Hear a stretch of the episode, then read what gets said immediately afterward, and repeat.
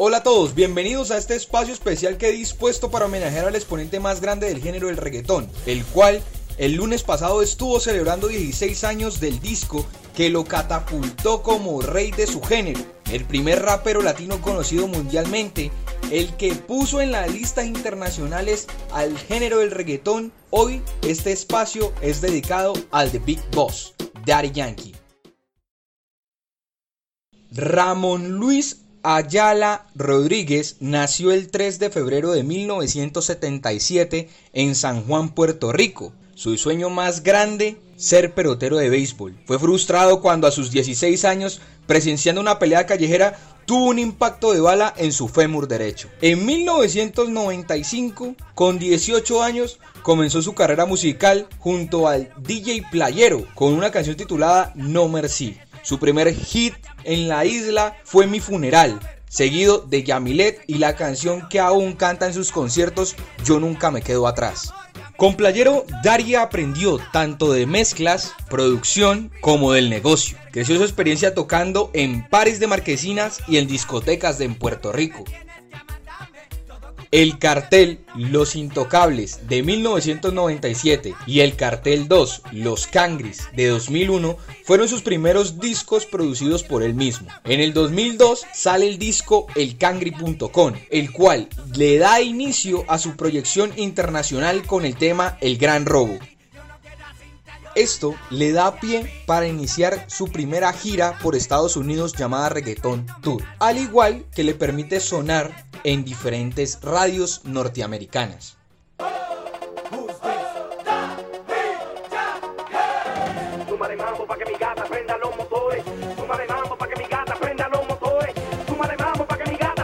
En el 2003 sale el disco Los Home Runners, el cual fue un recopilatorio de temas antiguos con nuevos. En este disco la canción más destacada fue Gata Gangster, que lo grabó junto con Don Omar. Y pues además hay otro dato curioso y es que eh, en, las canciones eh, extra está Dari Yankee 3030, que es una tiradera a tempo, ¿no? que era como el máximo o mayor exponente del género en esa época.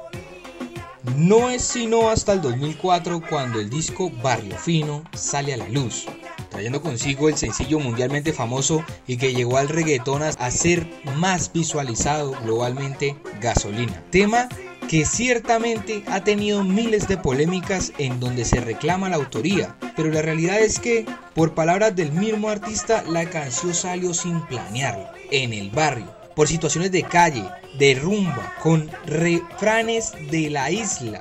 A partir de una frase que escuchó, Yankee llegó al estudio y junto con Eddie escribieron el tema y lo llevaron a Looney Tunes para que se lo musicalizara. Y ¡pum! Fue todo un éxito.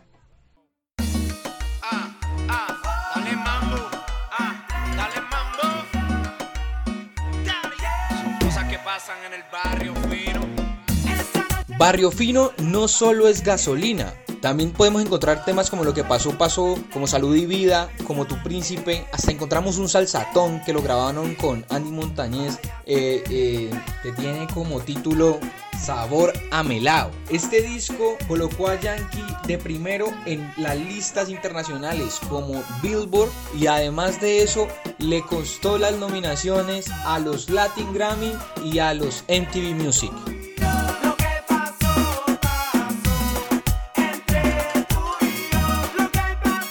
Género del reggaetón celebra y celebrará el día en que salió esta producción discográfica porque fue el nacer internacional. Sin Barrio Fino no habría J Balvin, sin Barrio Fino no habría Bad Bunny, sin Barrio Fino no habría Anuel, que son los que se le están rompiendo en el género en este momento. En el momento que nació Barrio Fino, nació el, el negocio que mueve tanto dinero en el reggaetón. Ese fue el momento inicial, el punto cero del reggaetón en el mundo.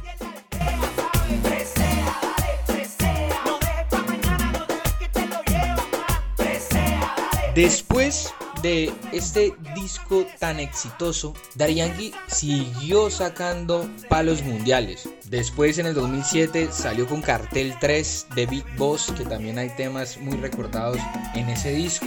Talento de barrio con película incluida, con un tema mundialmente famoso como Somos de Calle, Mundial, eh, con temas famosos como Descontrol, Prestige, que fue el disco que sacó en el 2012, y el último King Daddy. Todos estos, eh, estas producciones discográficas bajo el, el, sello propio de él llamado el Cartel Records.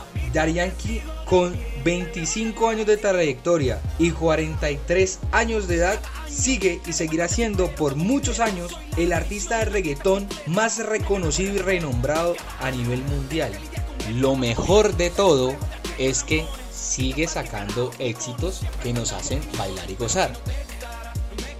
En lo personal, conocí musicalmente a Ari Yankee en el año 2005, cuando mi mamá me compró un CD en donde venían sus 15 temas más reconocidos. Después, un primo mío, que se llama Felipe, me habló y me mostró muchos de los temas y canciones de Yankee a lo largo del tiempo. Tenía una colección.